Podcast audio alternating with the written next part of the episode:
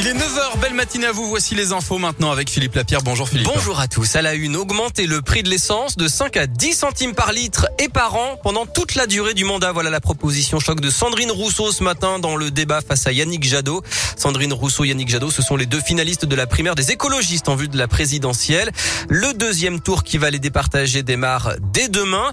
Alors le président de la métropole de Lyon, Bruno Bernard, lui a annoncé sa préférence pour Yannick Jadot. Quant au maire de Lyon, Grégory Doucet, il préfère rester C'est un moment extrêmement important, d'autant plus que plus de 100 000 personnes ont voté, effectivement. Rien que ça, c'est un excellent résultat. Ça, c'était jamais vu sur une primaire écolo. Donc, euh, première chose à retenir pour moi, se réjouir de cette excellente euh, participation. Après, les résultats, euh, qu'est-ce qu'ils montrent? Ils montrent qu'il y a des écarts finalement assez serrés entre les différents candidats. Ça montre à quel point il était difficile de choisir. Ça montre surtout la nécessité de commencer d'ores et déjà à travailler à la constitution d'une équipe. On commence d'ores et déjà à être mûr pour constituer une vraie équipe de France du climat. Et le résultat sera connu mardi. Bruno Bernard, on en parlait, qui pousse un coup de gueule ce matin dans le progrès. Le patron de la métropole de Lyon menace d'attaquer l'État devant la justice s'il ne lui donne pas les moyens de contrôler la ZFE, la zone à faible émission.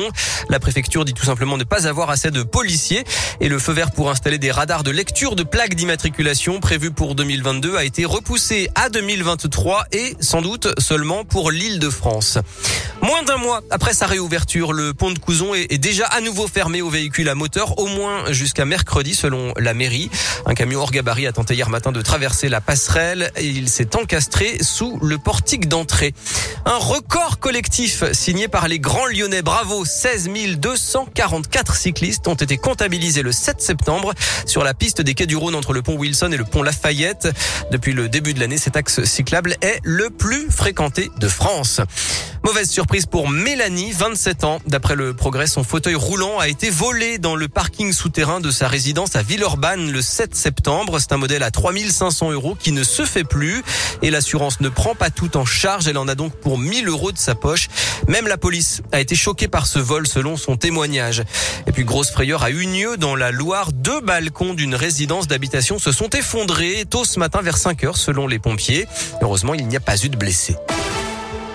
Le sport et le football avec Lyon-Lorient. Demain soir à 21h à Dessine pour la huitième journée sans Moussa Dembélé. Le buteur lyonnais est à nouveau blessé. Il sera absent plusieurs semaines. Et puis notez que la préfecture a interdit le déplacement des supporters de l'OL à Saint-Etienne pour le derby le 3 octobre à cause de risques de troubles graves à l'ordre public. Et puis c'est aujourd'hui la fête des voisins, ah l'occasion de se rencontrer, de partager un petit apéro. Alors que vous allez participer cette année? C'est la question du jour sur radioscoop.com.